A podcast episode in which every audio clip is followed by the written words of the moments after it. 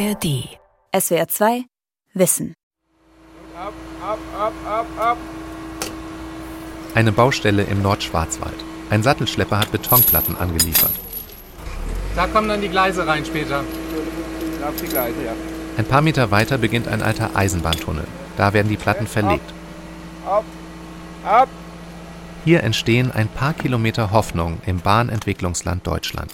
Die Gleise sind neu, die Bahnstrecke ist alt. Gebaut von Stuttgart nach Calw um 1870, als in Württemberg noch ein König regierte. Heute regiert Oberbürgermeister Florian Kling die Stadt Calw. Wir sitzen natürlich genau gegenüber vom Geburtshaus von Hermann Hesse. Der ist früher mit dem Zug tatsächlich mit der württembergischen Schwarzwaldbahn immer nach Stuttgart gefahren. Und der hat in seinen ganzen Erzählungen immer diesen schönen Ausblick vom Zug, wenn man dann in, nach Kalf reinfährt, wo man seine Nachbarn zuwinkt und so weiter, davon berichtet. Das ist ganz genau die Strecke, die jetzt reaktiviert wird. Stillgelegte Bahnstrecken reaktivieren mit dem Zug ins Dorf. Von Max Rauner. Das war's für heute, das war's das zweite Mal, wo ich hergefahren bin. Mehr als 5000 Schienenkilometer hat die Deutsche Bahn seit 1994 aus dem Verkehr gezogen. Viele Gleise wurden von Hecken überwuchert und schlummern buchstäblich im Dornröschenschlaf. Jetzt wollen Kommunen und Bürgerinitiativen sie wachküssen. Kalf ist ganz vorne mit dabei und bietet ein Lehrstück in Sachen Infrastruktur. Denn so einfach wie im Märchen geht es nicht. Ich, ich bin schon gestartet mit dem, mit dem Ziel, dass wir das mindestens 21 spätestens fertig haben. Dass es so viele Probleme gibt, äh, ist wahrscheinlich typisch deutsch. Die Eröffnung der neuen alten Verbindung nach Stuttgart wurde immer wieder verschoben, zuletzt auf 2025.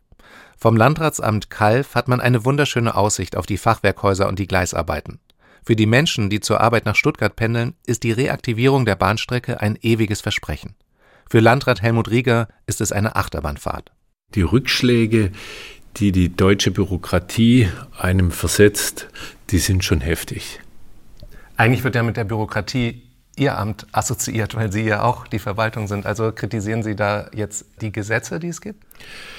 Ich kritisiere ganz allgemein, dass Deutschland völlig überbürokratisiert ist. Wir sind nicht mehr fähig, vernünftige Infrastrukturprojekte äh, durchzusetzen. Wir sind äh, viel zu kompliziert, um einfache Bauvorhaben umzusetzen. Dabei ist der Landkreis sogar Eigentümer der Bahnstrecke. Riggers Vorvorgänger hat sie der Bahn 1994 für eine symbolische D-Mark abgekauft.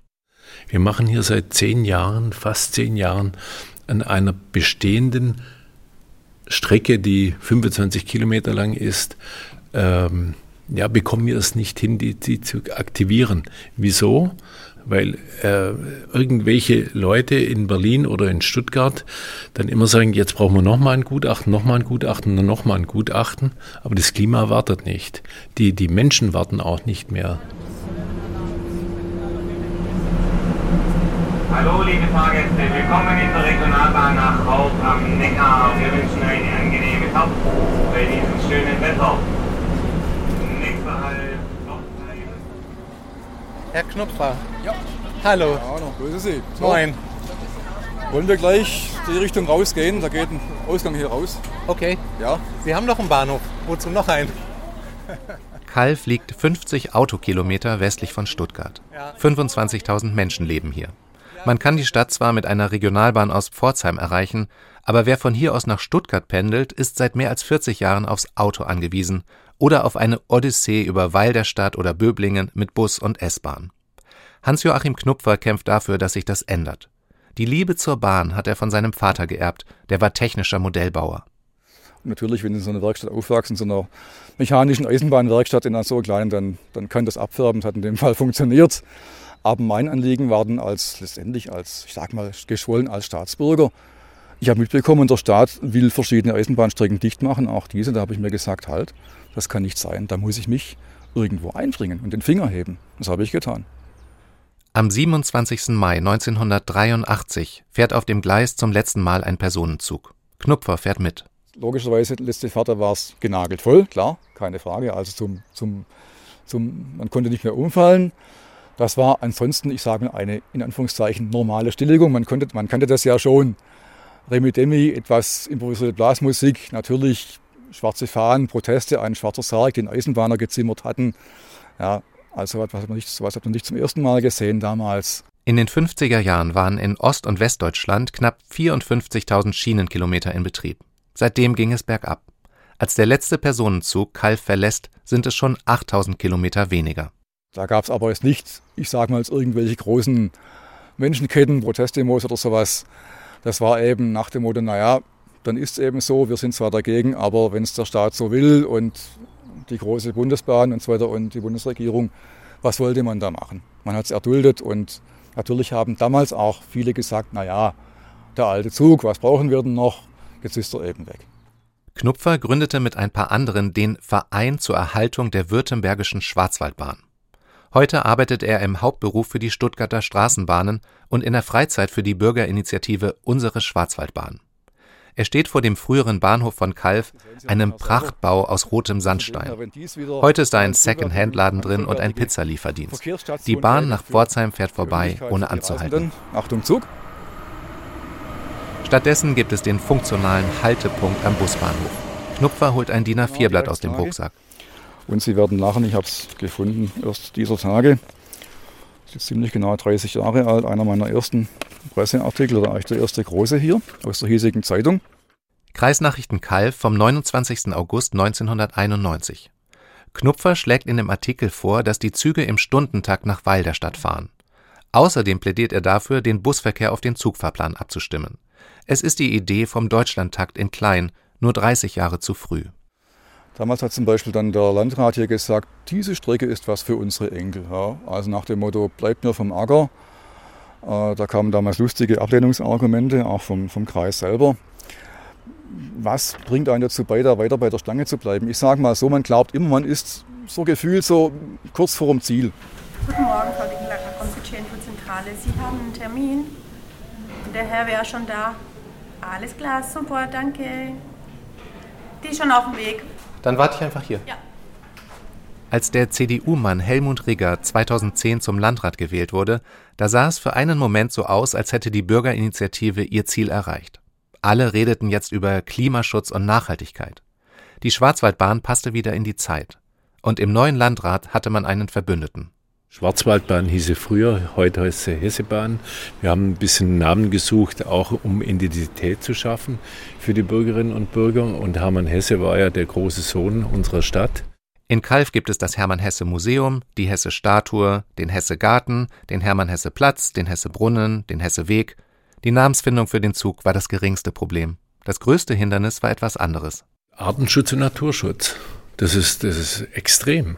Das ist wirklich extrem. Der, äh, der Herr Knörle kann Ihnen nachher mal erzählen, die Gutachten sind wahrscheinlich anderthalb Meter hoch, der die Krebs wir gemacht haben. Ja.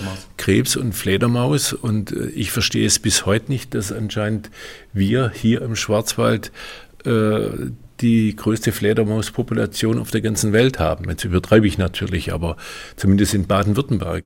Blockadetiere heißen die geschützten Arten auch, weil Naturfreunde mit ihrer Hilfe riesige Bauvorhaben lahmlegen können. Das war das Schlimme an der ganzen Aktion. Wir wollten ja, wir, wir sind ja für Klimaschutz. Und zwar klar, dass es Sinn macht, diese Bahn zu reaktivieren. Aber auf der anderen Seite eben der Fledermausschutz. Das war für uns, also wir waren zerrissen, das muss man ehrlich sagen. Es war ein unglaubliches Dilemma. Renate Fischer vom Naturschutzbund NABU in Kalf. Wir sind sogar innerhalb des eigenen Vereins, also ja auch innerhalb unserer Ortsgruppe ziemlich angefeindet worden. Also wir haben da schon schwierige Zeiten hinter uns. Die Fledermaus ist nicht so ein Sympathieträger wie etwa die Nachtigall oder die Eule. Sie steht aber ebenso unter Artenschutz. Ein Problem für die Hessebahn. Fledermäuse hatten die beiden historischen Eisenbahntunnel als Winterquartier entdeckt. Durch die Ritzen zwischen den Sandsteinblöcken krochen sie hinter die Tunnelwand. Renate Fischer besuchte einen Workshop zum Fledermausschutz. Und zufällig brachte ihr jemand kurz darauf zwei entkräftete Exemplare vorbei. Babys? Es war ein Baby und ein erwachsenes Tier. Wie macht man das dann mit so einer kleinen Milchflasche? Ähm, so klein sie, war es nicht, aber dann mit ähm, Mehlwürmern. Und zwar braucht man lebende Mehlwürmer und aus den Mehlwürmern entnimmt man ihnen diesen Brei und den verfüttert man dann. Und ja, dann stellt man Wasser hin. Dann hatten wir die anfangs in einem Karton und dann wurde das, die Mutter ist relativ schnell weg gewesen und das Kleine war dann länger da. Dann haben wir ein Zelt in den Garten gestellt, damit es dort fliegen üben kann. Die kleine Fledermaus wollte aber nicht fliegen. Dann wurde die Garage leergeräumt. Dann haben wir dort Fliegen geübt. Das wollte die Fledermaus nicht so gerne, da hatte die Angst. Dann haben wir sie wieder ins Zelt und dann wird es langsam kritisch, dass die so langsam ihr, in ihr Winterquartier muss. Und die wollte nicht fliegen. Und dann bin ich, also ohne Witz, bin ich raus in den Garten, habe sie auf der Hand gehabt und habe gesagt, also wenn du heute nicht fliegst, dann weiß ich nicht, was ich mit dir machen soll. Und weg war sie. Der Nabu schlug Alarm wegen der Fledermäuse. Und dann kamen die Gutachter. Sie stellten Fotofallen auf und Fledermaus-Abhöranlagen, sogenannte Badcorder. Sie schrieben Gutachten und Gegengutachten. 6000 Fledermäuse überwintern in den beiden Tunneln, schätzte ein Fledermausexperte. 1000 zählte ein anderer. Was ist so die häufigste Art hier? Hm, was ist die häufigste Art? Wer weiß es? Die Zwergfledermaus ist aber an sich eh weit verbreitet. Äh, Wasserfledermaus. Auch im Landratsamt gräbt man sich in das Thema ein. Kleines Mausohr, großes Mausohr, Breitflügelfledermaus. Bitte? Braunes Langohr. Andreas Knörle ist hier der Mann fürs Grobe. Leiter des Dezernats für Infrastruktur, mehr als 300 Angestellte. Glasfasern, Straßenbau, Katastrophenschutz, die Bahnstrecke und jetzt auch noch die Fledermaus. Also wie gesagt, 13, 13 Arten, eine 14. Art wurde aber nur ein oder zweimal die Bechsteinfledermaus, die streng geschützt ist, in den vergangenen Jahren äh, gesehen. Ja. Der Streit eskaliert. Im Oktober 2016 klagt der NABU vor dem Verwaltungsgericht Mannheim gegen den Landkreis. Er will die Hessebahn verhindern. Andreas Knörle profitiert nun davon, dass er vor dem BWL-Studium noch etwas anderes gelernt hat. Die Ausbildung als Sozialarbeiter, kommt die einem zugute, wenn man eine Bahnstrecke reaktiviert? Total.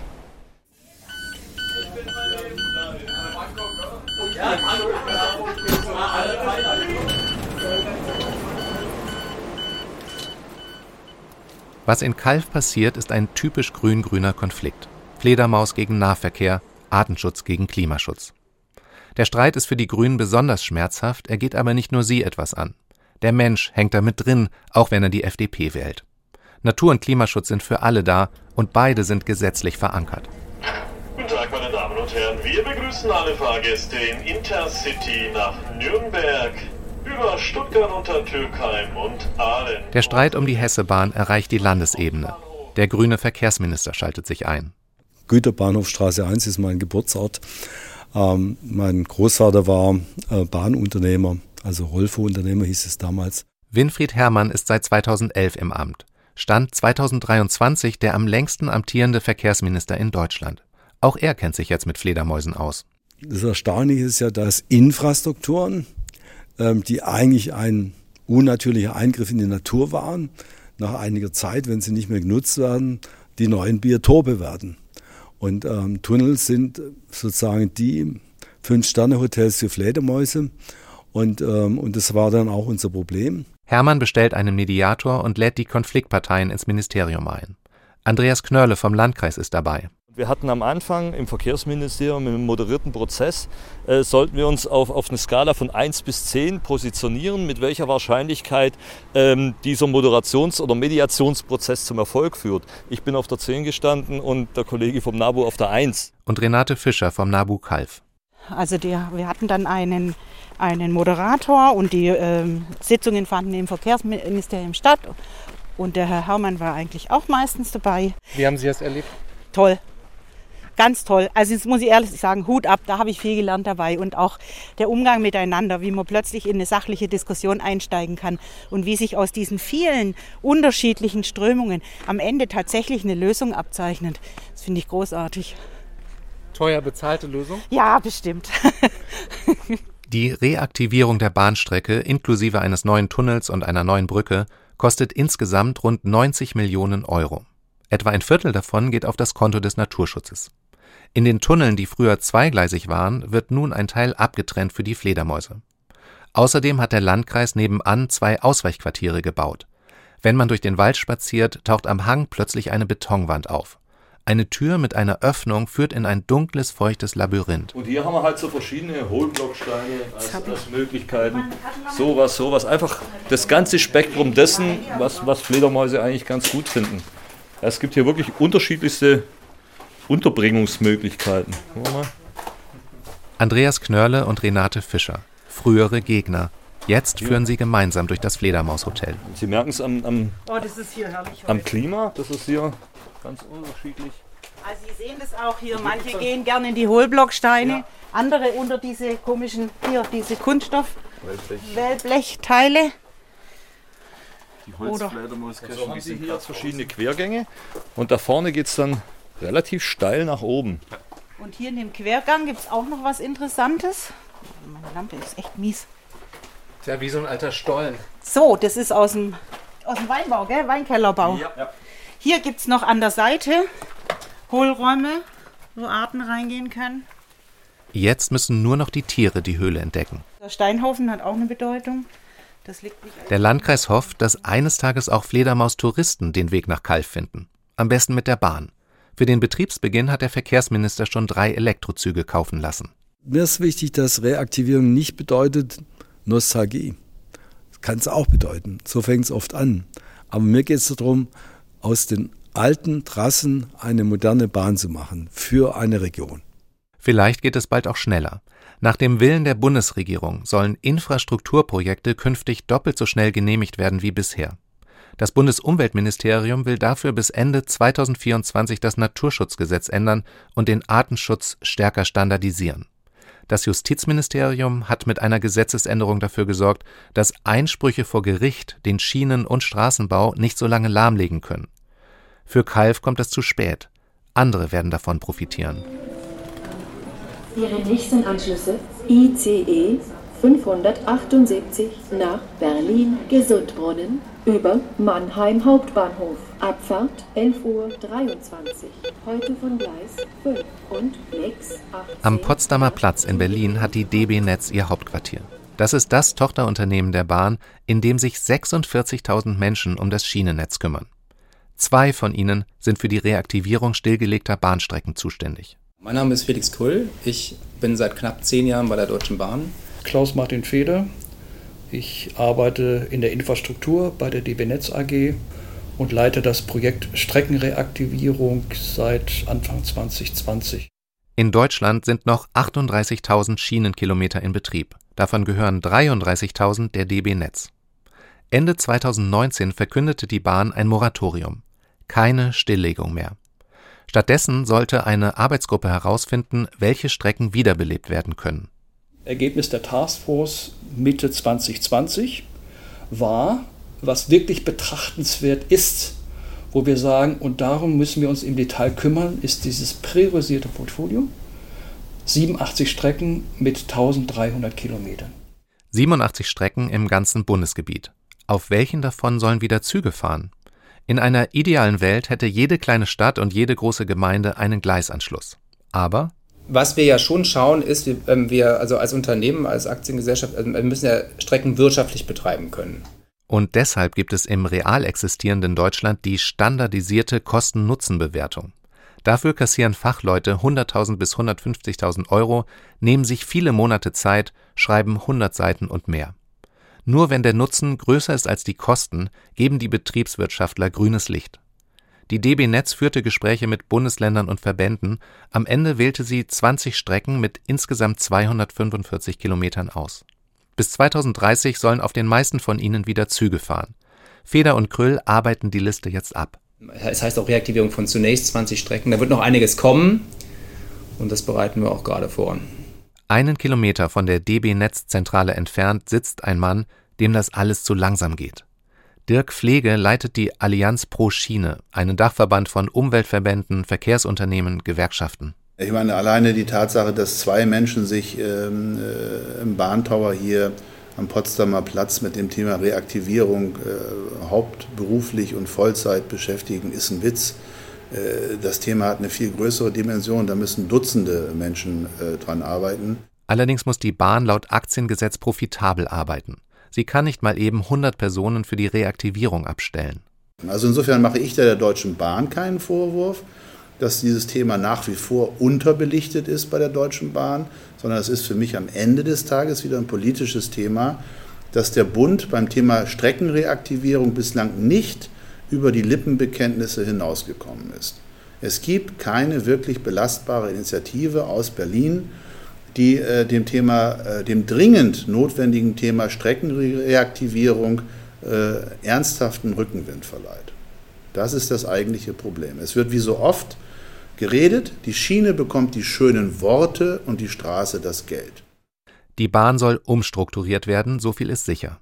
DB Netz und DB Station und Service, also die Tochterunternehmen für Bahnhöfe und das Schienennetz, werden 2024 verschmolzen zu einer Infrastrukturgesellschaft. Und die soll gemeinwohlorientiert arbeiten. Was das genau heißt, wie viel Geld es dafür gibt und welche Gesetze geändert werden müssen, das wird die Regierung noch eine Weile beschäftigen. Ich äh, habe ähm, schon die Hoffnung, dass diese Gemeinwohlorientierungsdebatte das System Schienenverkehr nennenswert voranbringt. Ja, es ist äh, völliger Quatsch, dass das eingesetzte Geld sich verzinsen muss mit 6 Prozent, 8 Prozent, wie auch immer. Und genau das verlangt bis heute der Eigentümer von der DB Netz AG. Der Eigentümer der DB Netz, das ist der Bund. Das ist natürlich das Gegenteil von dem, wie ich gemeinwohlorientierte Infrastruktur verstehe. Ähm, gerne darf es eine schwarze Null sein, aber eine Renditevorgabe zu machen bei einem natürlichen Monopol, das ist ja gerade genau äh, Quell und Ursache dieser Fehlsteuerung der Schieneninfrastruktur durch den Bund die zu einer Netzschrumpfung führt, die zu einem kaputtgesparten Netz führt, die zu einer permanent isolierten Betrachtung von allen Einzelteilen führt und nicht zu diesem gesamthaften Blick. Nächster Halt Kiel Hauptbahnhof. Für Ihre Anschlusszüge achten Sie bitte auf die Ansagen und Anzeigen am Bahnhof. Vielen Dank für Ihre Reise mit DB Regio Schleswig-Holstein. Auf Wiedersehen. Next stop Kiel Central Station. So eine Fahrradresine fühlt sich gleich an wie Fahrradfahren, aber es ist immer noch ein Schienenfahrzeug. Ähm, das hat einen riesen Vorteil, die sind wahnsinnig leichtgängig, das werdet ihr gleich merken. Also man hat null Rollwiderstand. 40 Autokilometer östlich von Kiel liegt die Kleinstadt Lütjenburg. Am Aldi-Parkplatz beginnt ein Gleis ins Grüne. Es gibt keinen Bahnsteig, die Schienenfahrzeuge sind Fahrraddresinen und der Bahnchef ist ein 34-Jähriger mit T-Shirt und kurzen Hosen, die blonden Haare zum Dutt gesteckt ähm, und auch vor Bahnübergängen. Also bitte rechtzeitig runterbremsen und im Idealfall lassen wir nachher einfach auch ein bisschen Abstand. Also vor den Bahnübergängen sammeln wir uns eh wieder. Wir werden keinen verlieren. Es kann sich niemand verfahren. ähm, also von daher, ähm, es macht auch mehr Spaß, wenn man Abstand lässt. Wir kommen hier total in die Natur rein. Man kommt dahin, wo kein Radfahrer, kein Auto, kein sonst was hinkommt.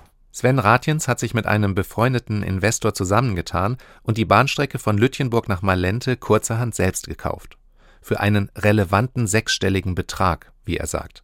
Das war im März 2022. Seitdem nennt er sich Deutschlands jüngster Bahnchef. Ich habe das immer so wie mein eigenes Fridays for Future Projekt gesehen, weil ich mir immer gedacht habe, ey, das reicht mir jetzt nicht nur zu demonstrieren oder irgendwie darauf aufmerksam zu machen oder wie auch immer, sondern ich habe dann immer gedacht, ich will, also man kann ja nicht das große Ganze lösen, aber wenn man sich irgendwie eine Sache rausgreift, in einer kleinen relevanten Fragestellung versuche ich mit was voranzubringen. Anders als in Kalf ist das Gleis noch sehr gut in Schuss. Diese Bahnstrecke hier wurde halt für den Militärverkehr betrieben.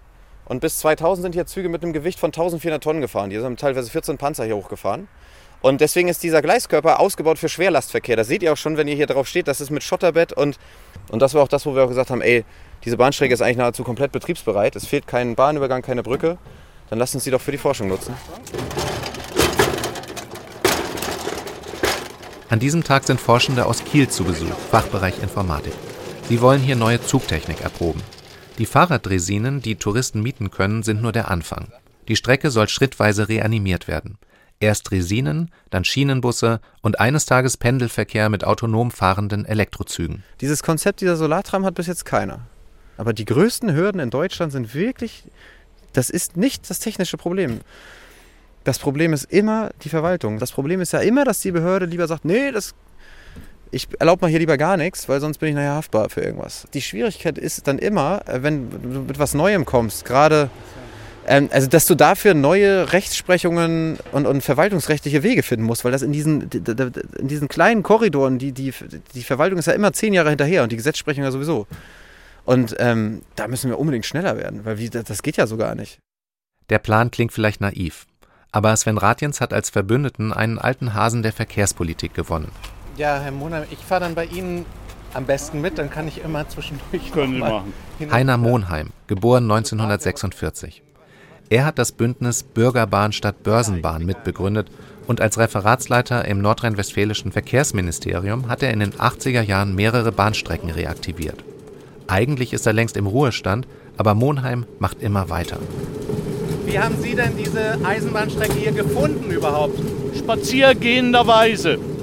Äh, ich habe bis vorigen August in Malente direkt am Kellersee gewohnt und da ist die Strecke praktisch äh, ja, nur 300, 400 Meter hinter dem Haus und ja, ich bin da gelaufen und dachte, kuppla, wieso liegt da so eine komische Strecke, wo sich nichts drauf tut. Die Reaktivierung der Bahnstrecke steht nun im Koalitionsvertrag der schwarz-grünen Landesregierung. Der Schönberger Kreistagsabgeordnete der CDU allerdings ist noch nicht überzeugt. Er kommt zufällig auf einer Dresine entgegen, ein Geisterfahrer. So diese Dresine und diese die, die touristische Nutzung im Moment ja, so. Ähm, aber ob das nachher eine, tatsächlich eine, eine, Reaktivierung mit, ich sag mal, mit Linienverkehr, sehe ich im Moment für mich persönlich noch nicht. Da müssen wir sich schnell überzeugen. Wir wollen, wir wollen so sparsam wie möglich investieren. Ja. Fahrzeuge, die kostengünstig sind, Bahnsteige, die kostengünstig sind. Aber es muss gut sein, es muss kundennah sein, es muss im ländlichen Raum brauchst du etwa zehnmal mehr Haltestellen, als wir die heute üblicherweise haben, weil wir ja nur Schulbusverkehr machen. Also da muss die Politik anfangen zu glauben wirklich, dass Verkehrswende bedeutet, dass tatsächlich massenhaft umgestiegen wird. Also wir haben ja, wir haben ja die Bürgerinitiative in Schleswig-Holstein taugt nur begrenzt als Vorbild. Es kann nicht sein, dass jedes Dorf seine Schienen bald selber sanieren muss. Aber für die Politik ist das Engagement ein wichtiges Signal. Sie wird diejenigen Strecken zuerst reaktivieren, wo es den geringsten Widerstand und die lautesten Fürsprecher gibt. Allerdings sind die Bundesländer selbst sehr unterschiedlich engagiert. Bayern und Sachsen gelten der Allianz pro Schiene als Schlusslichter, Baden-Württemberg gilt als Vorbild. Dort werden Machbarkeitsstudien großzügig unterstützt. Schleswig-Holstein liegt in der Mitte. Da vorne muss nur eine Weiche rein und wir müssen drei bis vier Kilometer Gleis ertüchtigen, die schon da sind. Das ist planerisch total einfach umsetzbar. Und dann fährt der Zug schon mal nach Lübeck. Früher Panzertransporte, heute Dresinen und eines Tages vielleicht autonome Elektrozüge. Das wäre dann eine Verkehrswende wie im Bilderbuch fehlt nur noch die Weiche, um die Bürgerbahn an das Netz anzuschließen. Da war schon mal eine Weiche, aber die Deutsche Bahn hat sie ausgebaut. Diese Zugfahrt endet dort. Wir bitten alle Fahrgäste auszusteigen. Auf Wiedersehen. SWR 2 Wissen. Mit dem Zug ins Dorf. Autor und Sprecher Max Rauner. Redaktion Dirk Asendorf.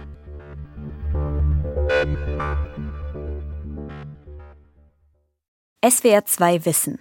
Manuskripte und weiterführende Informationen zu unserem Podcast und den einzelnen Folgen gibt es unter swr2wissen.de.